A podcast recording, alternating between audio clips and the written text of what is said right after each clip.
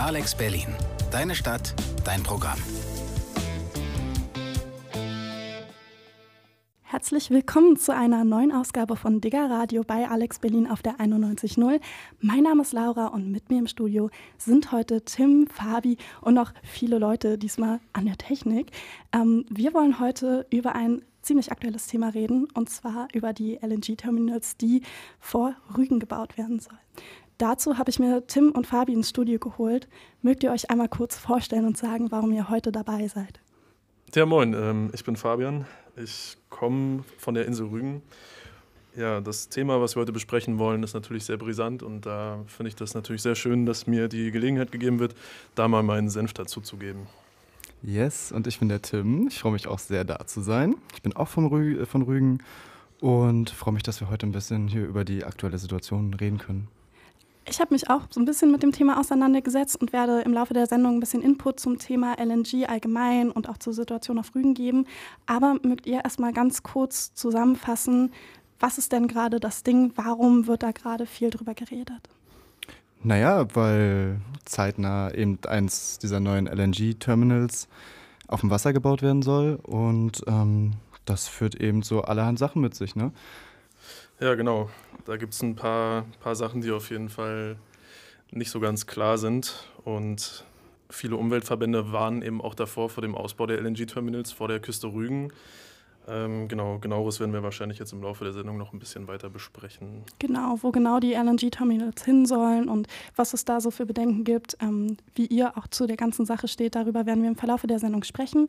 Ich werde euch jetzt mal ein bisschen was zum Thema LNG allgemein erklären. Gerade eben haben wir schon darüber gesprochen, da soll eins dieser Terminals vor Rügen gebaut werden. Das ist aber nicht das erste und LNG in Deutschland ist tatsächlich so ein bisschen was Neues, weil ich weiß nicht, vorher von den ganzen Pipelines, was so Gas und so angeht, habt ihr gehört, Nord Stream 2 und so weiter. Wir waren sehr lange von so russischem Gas abhängig und jetzt wird vermehrt auf verflüssigtes Erdgas, also LNG, Liquefied Natural Gas, gesetzt. Ähm, das wird auf minus 161 bis 164 Grad runtergekühlt und nimmt dadurch das 600-fache weniger von eigentlichen Erdgas ein. Dadurch kann das eben auch durch ähm, so Tanker, also beziehungsweise große Boote transportiert werden.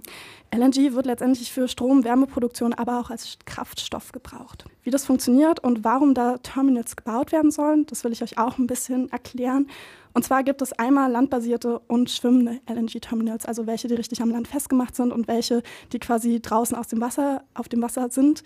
Darum soll es auch in Bezug auf Rügen tatsächlich gehen, um solche schwimmenden Terminals durch diese Terminals wird letztendlich das flüssige Gas wieder in Gas äh, umgewandelt. Das ist ziemlich anspruchsvoll auf einer technischen Ebene und auch energieintensiv, genauso wie der Transport von LNG, weil eben diese Schiffe das Gas durchgehend oder genau das LNG halt so stark runtergekühlt haben müssen.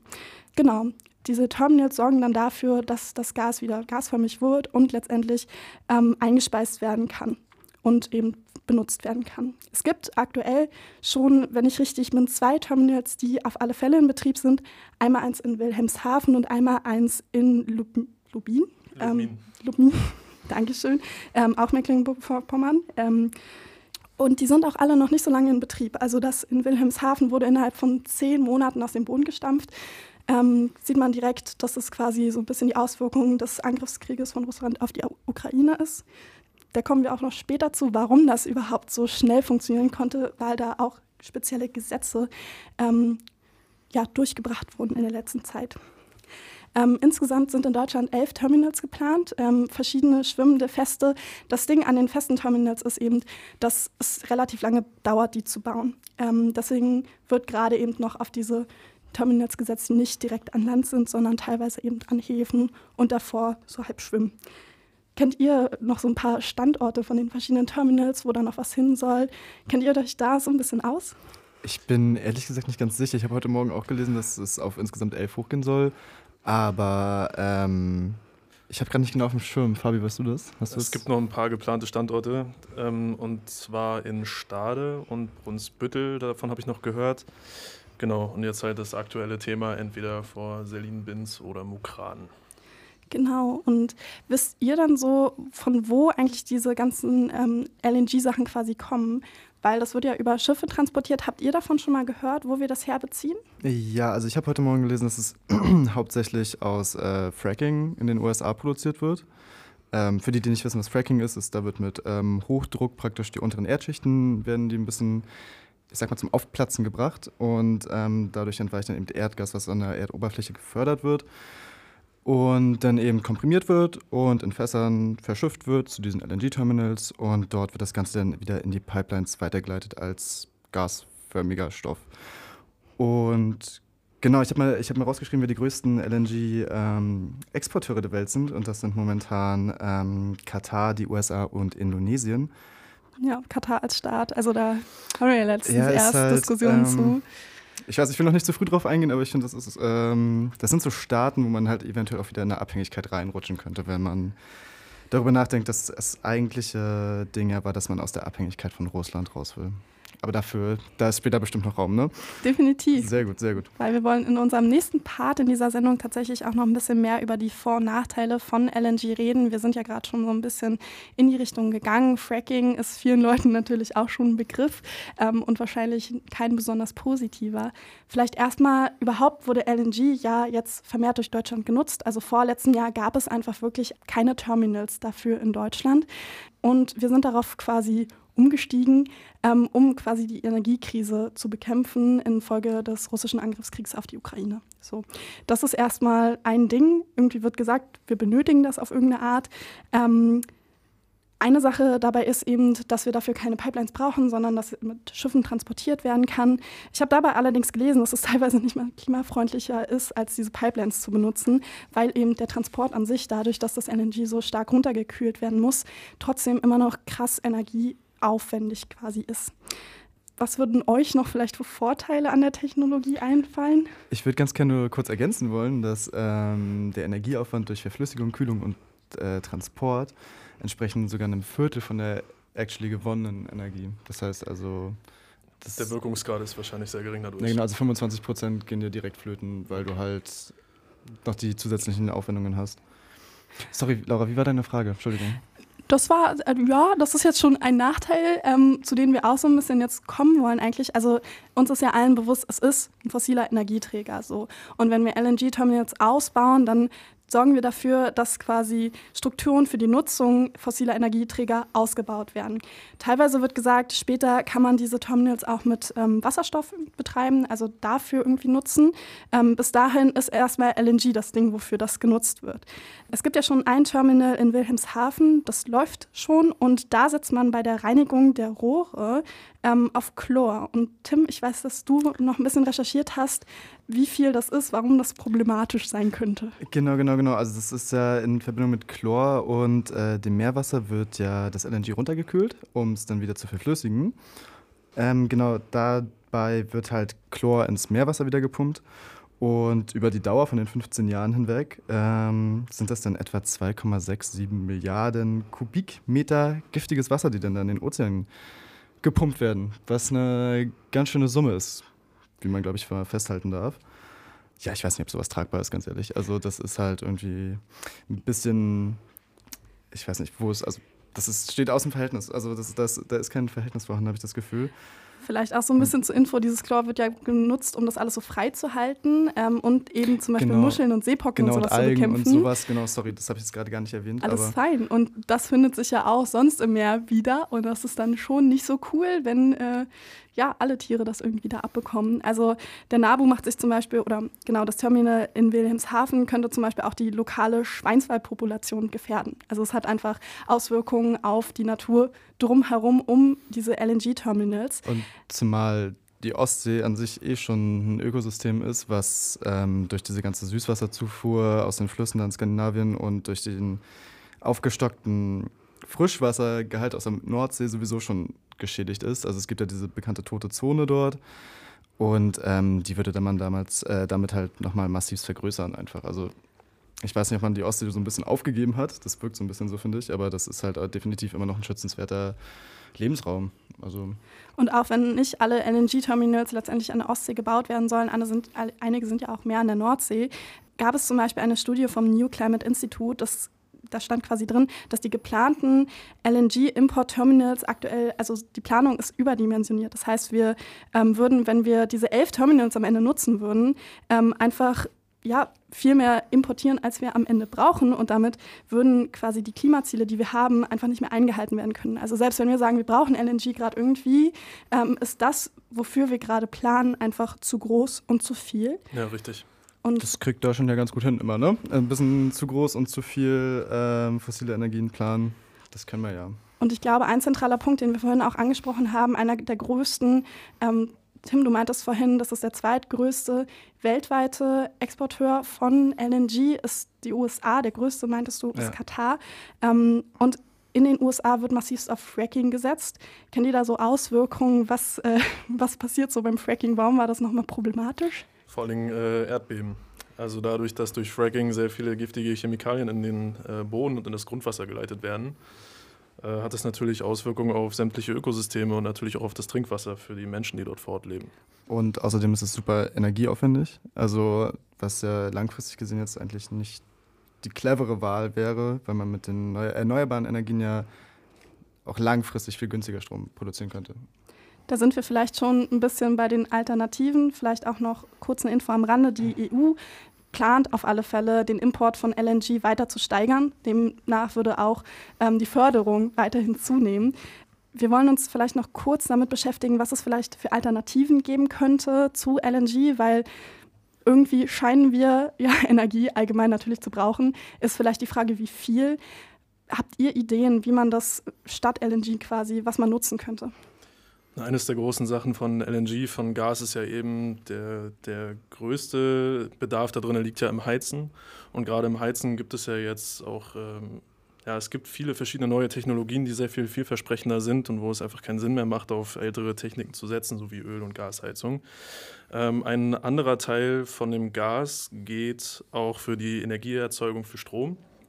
Und zwar werden die dafür eingesetzt, um Lücken im Stromnetz zu füllen. Das heißt, das Stromnetz funktioniert ja auf 50 Hertz und wenn dann irgendwo der Bedarf etwas größer ist und das nicht gedeckt werden können, sind Gaskraftwerke sehr vorteilhaft, weil die eben sehr schnell hochgefahren werden können, um diese Lücken, diese, diese Täler quasi zu schließen. Genau.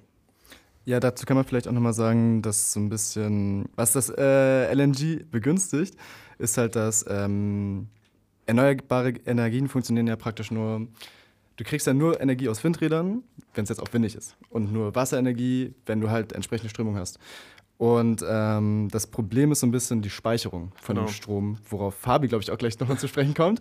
Ähm, aber genau, ich glaube, das ist nämlich das Hauptding. Und da ist halt, da ist man mit dem LNG einfach ein bisschen flexibler aufgestellt, auch wenn die nötigen Strukturen dafür noch nicht vorhanden sind in dem Maße. Genau, es gibt aber natürlich auch schon alternative Möglichkeiten. Ein ganz großes Ding sind zum Beispiel Pumpkraft, äh, Pump, Wasserpumpkraftwerke, so rum.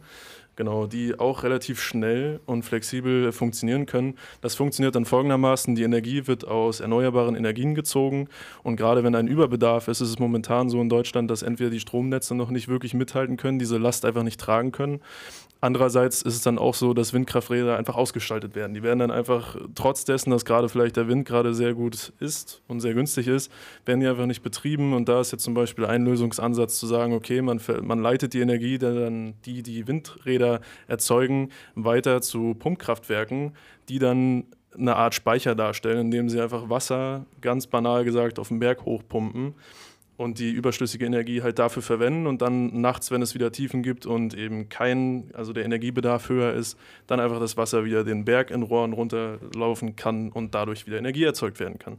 Eigentlich ein sehr smartes, flexibles System und ich frage mich, wieso das eigentlich so hakt. Das fragen wir uns, glaube ich, alle, weil zum Beispiel auch die Energieeffizienz von, von Wind 15 Prozentpunkte höher liegt als bei der ähm, LNG. Und also da stößt man ja auf lauter Fragezeichen eigentlich, ne? Deswegen. Auf alle Fälle. Also ihr habt gerade viele Alternativen eingebracht, auch einige, die ich zum Beispiel noch nicht kannte. Wir wissen jetzt viel über die Technologie und jetzt wollen wir schauen, was genau bei euch vor Ort eigentlich los ist. Tim, Fabi, was geht da ab gerade auf Rügen? Okay, ich kann natürlich nicht für alle Rüganerinnen und Rüganer sprechen. Ich glaube, Tim auch nicht. Aber was man so mitbekommt von denjenigen, die man dort kennt, äh, ist der Frust natürlich sehr groß. Ähm, zumal halt das LNG-Terminal, was dort geplant ist, das größte von ganz Europa werden soll. Und gerade in Anbetracht der Situation, dass es natürlich auch ein Naturschutzgebiet ist und dass wir Einheimischen sehr vom Tourismus dort leben, ist es natürlich eine, ja, ein mega einschneidendes Ereignis für uns. Definitiv, zumal man auch einfach andere Investitionen an Ort und Stelle benötigen würde als irgendwie ein Ausbau von der Infrastruktur für ähm, fossile Energien. Also es ist halt meiner Meinung nach komplett Quatsch. Ist halt voll krass. Ähm, RWE ist da ja wieder ganz vorne mit am Zug, äh, kennt man ja, like wer sie noch kennt. Ähm, die haben vor, bis zu 28, nee, 38 Milliarden Kubikmeter Erdgas pro Jahr dort umzuschlagen, was halt eine ganze, ganze Menge ist. Und ähm, ja, wir haben es ja eben gerade auch schon von Tim gehört oder von dir, Laura. Gerade ähm, die NABU, die WWF und der Umweltverbändebund, die sind natürlich da auch ähm, ja, wie sagt man, die sind natürlich auch sehr darauf aufmerksam geworden und wollen natürlich, dass es äh, tunlichst verändert wird. Wollen wir vielleicht noch mal einen kleinen Step zurückgehen und ihr erklärt mal ein bisschen, wo soll da was gebaut werden quasi? Ich hatte vorhin mal kurz erwähnt, es gibt quasi so feste und schwimmende Terminals. Ähm, die sollen, es sind elf in Deutschland geplant. Bei euch soll eins entstehen. Erklärt mal ein bisschen. Richtig, ähm, genau. Also eins ist ja gerade schon in, in ähm, ja, quasi in der Fertigung. Das in Lubmin, das kann man tatsächlich von Rügen auch sehen. Das schwimmende Schiff, ich war erst vor ein paar Tagen wieder dort und äh, ja, tatsächlich kann man am Hafen das eine Terminal da schon sehen. Und ein weiteres wurde jetzt eben geplant vor der Küste Barbe bin Selin. Ähm, da gibt es jetzt natürlich einen sehr großen Aufschrei, auch von den Bürgermeistern der jeweiligen Bezirke und Orte. Genau, es wird jetzt eben so sein, dass jetzt der Bund gerade überlegt, ob es vielleicht noch eine Alternative gibt. Und jetzt zum Beispiel ist gerade Mukran in Sassnitz äh, ja, als gewählter Standort dort. Warum wäre das für euch so schlimm, wenn da so ein Terminal hinkommt? Also ich, ich höre schon eine Abneigung raus und ich glaube auch schon, ich glaube, das ist relativ klar, dass, dass ihr eher dagegen seid, dass das entsteht. Warum? Also ich finde, sowas bringt natürlich auch immer ein paar Risiken für die ähm, für die Umwelt einfach mit. Ne? Also wie gesagt, wir haben da noch so ein, ich will jetzt nicht sagen unberührtes Stückchen Erde, aber eben ein Stück weit richtig schöne Natur auf Rügen. Wir haben die Kreidefelsen, wir haben den Buchenwald, das Naturschutzgebiet, alles. Wir haben nicht so viele Naturschutzgebiete in Deutschland. Ich finde es einfach ein bisschen respektlos, ähm, sich rauszunehmen, dass man denn da jetzt ähm, so ein riesen Terminal baut. Also dass man eins baut, okay, aber muss es gleich das größte Europas sein? Muss es gleich für die nächsten 15 Jahre sein? Ähm, in einer Region, die sowieso jetzt schon ein bisschen, also die davon profitieren würde, wenn man halt eventuell einfach andere Investitionen halt tätigen würde. Und man sieht ja auch, dass das Geld da ist, nur dass dann halt eben in andere Sachen reingesteckt wird. Und ich weiß nicht, also ich finde es halt, ich finde es ein bisschen Hanebüchen muss ich sagen. Schön. Also, ähm, das schließt sich mir nicht, wie man, wie man sagen kann, ja, okay, wir bauen das jetzt in Sichtweite vor ein Naturschutzgebiet. Ein Riesending, was fossile Energien unterstützt, wo wir doch eigentlich eher alle die Energiewende herbeisehen, oder? Also, so ist es, so ist es. Zumal, zumal halt auch nicht vergessen darf, dass die Politik damit wirklich neue Abhängigkeiten zementiert nur weil man jetzt eben nicht mehr durch die Pipelines Nord Stream 1 und 2 ähm, Gas nach Deutschland schaffen kann, ist natürlich jetzt Katar, meiner Meinung nach, Amerika und Indonesien also auch nicht wirklich die bessere Alternative. Nee, also es ist ja einfach nur so, das ist ja keine, keine Problembekämpfung, das ist einfach nur eine Problemverlagerung von Russland auf Katar und Amerika. Also was machst du denn, wenn jetzt irgendwie keine Ahnung, Katar anfängt, irgendwie, ähm, wobei man muss ja sagen, die Kataris haben schon angefangen, äh, menschenunwürdige Dinge zu tun. Ich weiß jetzt nicht, ob das so also was ist das für eine Message? Ich habe auch das Gefühl, dass viele Entscheidungen einfach sehr, ich sage mal, emotional getroffen werden. Und da natürlich muss man die Energiesicherheit, man muss die gewährleisten können als Bundesregierung. Allerdings äh, ja, ist halt die Frage auf Kosten welcher. Und ich habe gerade das Gefühl, gerade bei uns auf Rügen ist das wirklich so ein Ding, dass man nach Rügen fährt, um dort wirklich mal vielleicht ein bisschen zu entschleunigen und einfach mal die, die, das bisschen Natur, was dort noch, also ein bisschen ist natürlich auch ein bisschen übertrieben, aber ich übertreibe einfach gerne kurz, um den Punkt wirklich klar zu machen, um das einfach zu genießen. Und wenn man dann sich vorstellt, dass man an einem Badeort wie halt Selin, Barbe oder Binz einfach ein paar Kilometer auf dem Wasser das größte LNG-Terminal äh, Europas dort zu stehen hat, das äh, ja, ist schon ein bisschen beängstigend.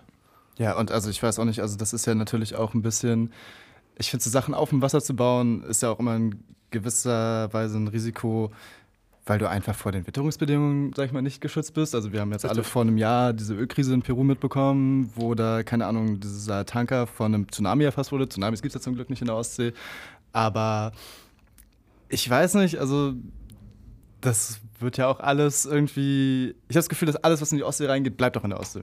Wir ja, haben da so viel Müll drin von vorherigen Projekten, die irgendwie, sag ich mal, in Vergessenheit geraten sind schon fast ein bisschen. Also es ist so ein bisschen schon fast, was sich wie so wiederholt. Einfach. Jetzt hat sich einfach eingebürgert, weil man, also gefühlt, also es fühlt sich für mich so an, als jemand, der von dort kommt, dass da einfach gerne, dass die Ostsee einfach gerne als Raum missbraucht wird, um da irgendwie so ein bisschen sein Ding zu machen, weil es ja an sich, wie sagt man das denn, ein, ein Meer voller Leben ist, wie es jetzt, weiß ich nicht, der Atlantik ist oder keine Ahnung. Also okay, es ist ja, ja schon, ja, man, also es ist schon, schon, es ist einfach auf einer ich habe das Gefühl, Leute denken immer so, ist ja nur die Ostsee. Mhm. Was so die Leute denken und was vor allem vielleicht euer Umfeld denkt, andere Menschen, die auf Rügen sind, was sich da gerade für einen Protest formiert, auch auf einer politischen Ebene, da wollen wir auch gleich nochmal mehr darauf eingehen.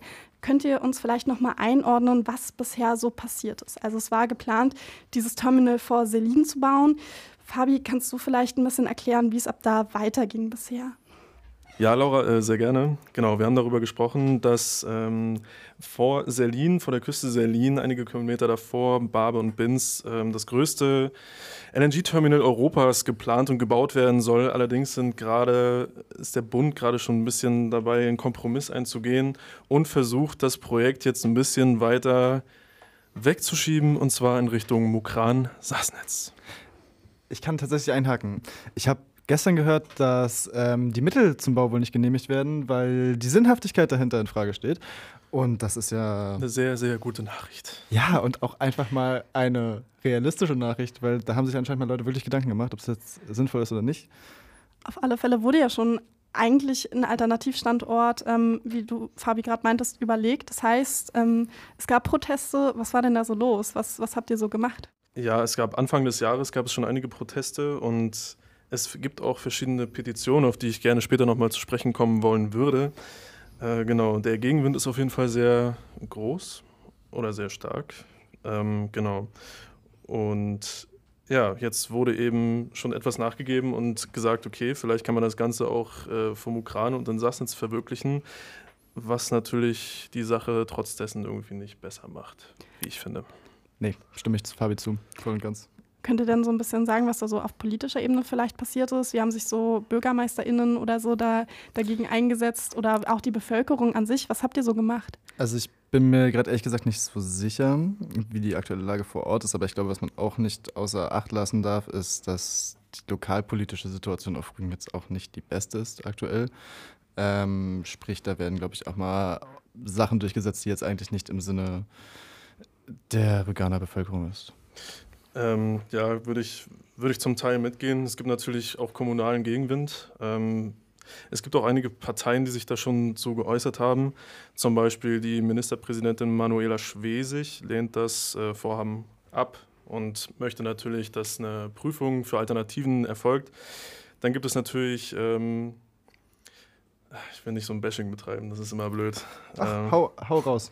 Ja, zum Beispiel CDU-Vorsitzender Merz, der hat eben zugegeben, dass er überhaupt nicht im Bilde ist und dass er nicht genau weiß, was dort äh, jetzt eigentlich Sache ist.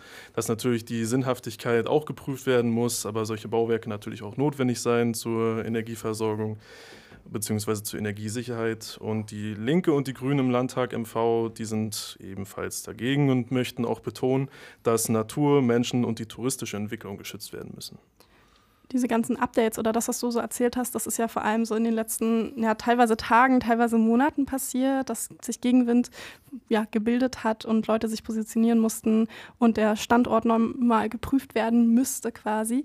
Ähm, was ja, wie geht es denn von euch aus gerade weiter oder was ist da gerade am Start? Ähm, wie formiert sich weiter ein Protest dagegen oder was ist sonst so los?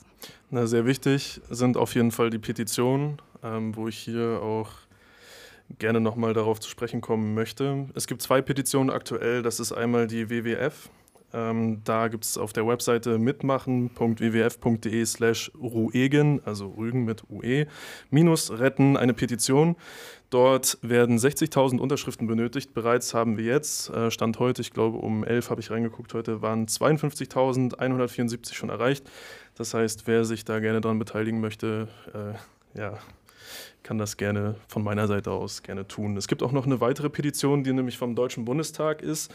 Die Petition unterscheidet sich etwas zu der zum WWF und zwar gibt es ein LNG-Beschleunigungsgesetz. Das wurde das erste Mal am 24. Mai, 24. Mai 2022 quasi verabschiedet. Dann wurde es nochmal geändert am 8. Oktober und jetzt die aktuelle, das aktuelle Gesetz ist vom 27.02.23 und das besagt eben, dass natürlich verschiedene Kriterien zum Bau und zu der Planung eben beschleunigt werden und da auch verschiedene Naturschutzaspekte ein bisschen, ich sag mal, außer Acht gelassen werden können. Nimmt mich jetzt nicht, nagelt mich darauf, nicht darauf fest. Genau. Und die zweite Petition, auf die ich gerne hinweisen möchte, die vom Deutschen Bundestag, das ist die Petition mit dem wunderschönen Namen 146839 und die, ähm, die ist dafür da, um erst einmal zu verhindern, dass der Bau des LNG-Terminals in dieses Beschleunigungsgesetz quasi mit eingeführt wird. Das ist quasi Schritt 0,5 von 1, wenn man das so will. Vielleicht noch kleine Ergänzung. Du hattest schon recht. Also bei, bei diesem Gesetz, ich habe mir noch mal kurz den Gesetzesentwurf bzw. Veröffentlichung vom Bundestag angesehen. Da steht auch konkret drin, dass bestimmte Verfahrensanforderungen, besonders bei der Umweltverträglichkeit, dass davon abzusehen ist, quasi, wenn diese Terminals gebaut werden sollen. Also dass darauf nicht so stark geachtet werden. Das ist einfach darf. nur krass. Einfach nur krass zum Ende hin. Wir haben jetzt viel ausgetauscht. Was bedeutet das für die Insel? Was bedeutet das irgendwie? Ja, was bedeutet das für euch? Ähm, und meine Frage wäre jetzt noch, was ihr euch eigentlich gerade wünschen würdet in dieser Situation. Wie soll es weitergehen? Was findet ihr gut? Also ich glaube, wir würden uns wünschen, dass es gar nicht weitergeht, weil es, ähm, ich finde, es hat sich einfach schon wieder so eine, so eine Sinnlosigkeit eingeschlichen. Also eine, ich will gar nicht sagen, dass es sinnlos ist, aber der Umfang dieses ganzen Projekts überschreitet definitiv, also das, äh, den das nötigen, finde ich. Was ja auch sehr Experten so sagen. Also zum Beispiel ähm, Bundesnetzagenturchef Herr Müller sagt auch, dass es halt ähm, einfach nicht notwendig ist, eine Infrastruktur für 15 bis 20 Jahre dort zu bauen und ähm, die Terminals in, den Größen, in der Größenordnung zu bauen. Und ähm, dann habe ich mir noch, ähm, Herr Michael Stern hat in einem Beitrag von ähm, DW News gesagt, das ist auch nochmal bestätigt und ich weiß nicht, also ich finde einfach im Zusammenhang mit der schlechten Kommunikation der Bundesregierung plus ja der eigentlichen Energiewende, der im Raum steht und diesem Einsteigen von RWE ist das einfach schon wieder, es hat einfach alles so einen faden Beigeschmack. Ich will das gar nicht alles schlecht reden, aber es hat halt einfach einen faden Beigeschmack und ich glaube, es wäre ganz gut, wenn das Projekt eingestampft wird. Wie sieht es bei dir aus, Fabi? Was würdest du dir so wünschen? Ich gehe da auf jeden Fall mit, mit Tim. Ähm, ich habe natürlich, ich habe gar nicht so viel daran ranzuhängen. Es ist natürlich, äh, man sieht schon irgendwie die Sinnhaftigkeit von so einem Projekt und gerade in Bezug auf Energiekrise und dass man natürlich auch möchte, dass das für den Endverbraucher alles wieder ein bisschen bezahlbarer wird und dass man eben unter Umständen ein bisschen von dem Weg ab, ab wie sagt man, abdriften muss. So kann ich, man kann es unter einigen As äh, Gesichtspunkten kann man das verstehen, aber im Großen und Ganzen, wie Tim schon meinte, einfach so, so viel Geld da jetzt reinzustecken, um eine Infrastruktur zu bauen, die bis über 20 Jahre dort eben verwendet werden soll, das ist einfach sinnfrei. Auch gerade in Anbetracht der Klimaziele, die wir uns gesetzt haben, nicht nur als Bundesregierung, sondern auch einfach die Pariser Klima, das Pariser Klimaabkommen, ist das einfach irgendwie ja, wie, wie, sagt man, ich bin, ich bin ehrlich ein bisschen sauer. Das ist äh, wirklich, äh, ist einfach wirklich krass, wenn man dort vor Ort ist und man dort aufgewachsen ist und eben weiß, okay, das ist meine Heimat, das ist irgendwie, irgendwie noch ein Stück unberührte Natur, ein bisschen, ja, irgendwie, es hat für mich natürlich irgendwie eine etwas subjektive und persönlichere Bedeutung als vielleicht für den einen oder anderen Zuhörer oder Zuhörerin, aber ich würde mir natürlich auch wünschen, dass das äh, einfach eingestellt wird. Und ich würde mir auch gerne wünschen, dass die Zuhörerinnen und Zuhörer vielleicht bei den vorhin genannten Petitionen einfach gerne nochmal vorbeischauen.